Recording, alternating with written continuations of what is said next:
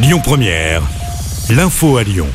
Bonsoir à tous. À la une de l'actu ce jeudi, ce corps découvert dans une forêt du Gard. Il s'agit de Siem, porté disparu depuis plus d'une semaine.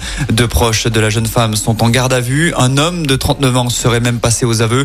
Il aurait évoqué une dispute qui a mal tourné. Selon ce dernier, la victime était amoureuse de lui, mais il se refusait à cette relation car Siem était la cousine de son ex-compagne. Une hausse inquiétante de la mortalité des cyclistes sur nos routes, plus 30% par rapport à 2019 en France.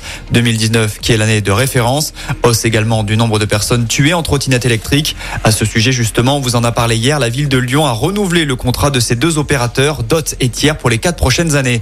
C'est un pas de plus vers l'inscription de l'IVG dans la Constitution. Les sénateurs votent pour que les femmes aient la liberté de recourir à l'interruption volontaire de grossesse. Le texte prend désormais la direction de l'Assemblée nationale.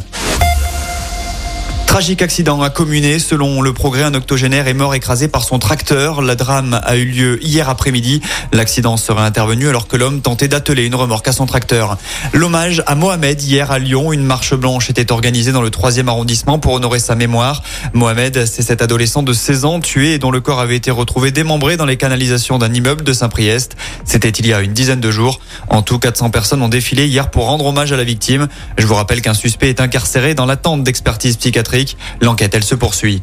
Dans l'actualité locale également, un détenu s'est donné la mort à la maison d'arrêt de Corba. Ça s'est passé dans la nuit du 19 au 20 janvier dernier. L'homme s'est suicidé par pendaison dans sa cellule. Condamné pour avoir vendu des faux passes sanitaires. On vous en parlait lundi. Quatre hommes étaient jugés par le tribunal correctionnel de Nanterre cette semaine pour avoir écoulé 11 000 faux passes sanitaires durant la crise Covid. Des documents vendus en région parisienne, mais aussi chez nous dans le Rhône. Deux d'entre eux ont écopé de 4 ans de prison, dont une année assortie du sursis et de 25 000 euros d'amende.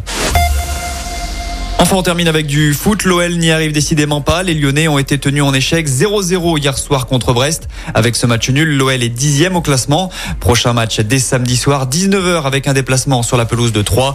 Et puis lui dit au revoir au bleu après Steve Mandanda et Hugo Lloris. C'est maintenant Raphaël Varane qui va prendre sa retraite internationale. La récente défaite face à l'Argentine en finale de la dernière édition du mondial aurait joué un rôle dans sa décision. Le palmarès de l'ancien madrilène avec les bleus reste impressionnant. Une Coupe du Monde et pas moins de 93 sélections. Écoutez votre radio Lyon Première en direct sur l'application Lyon Première, lyonpremière.fr et bien sûr à Lyon sur 90.2 FM et en DAB+. Lyon Première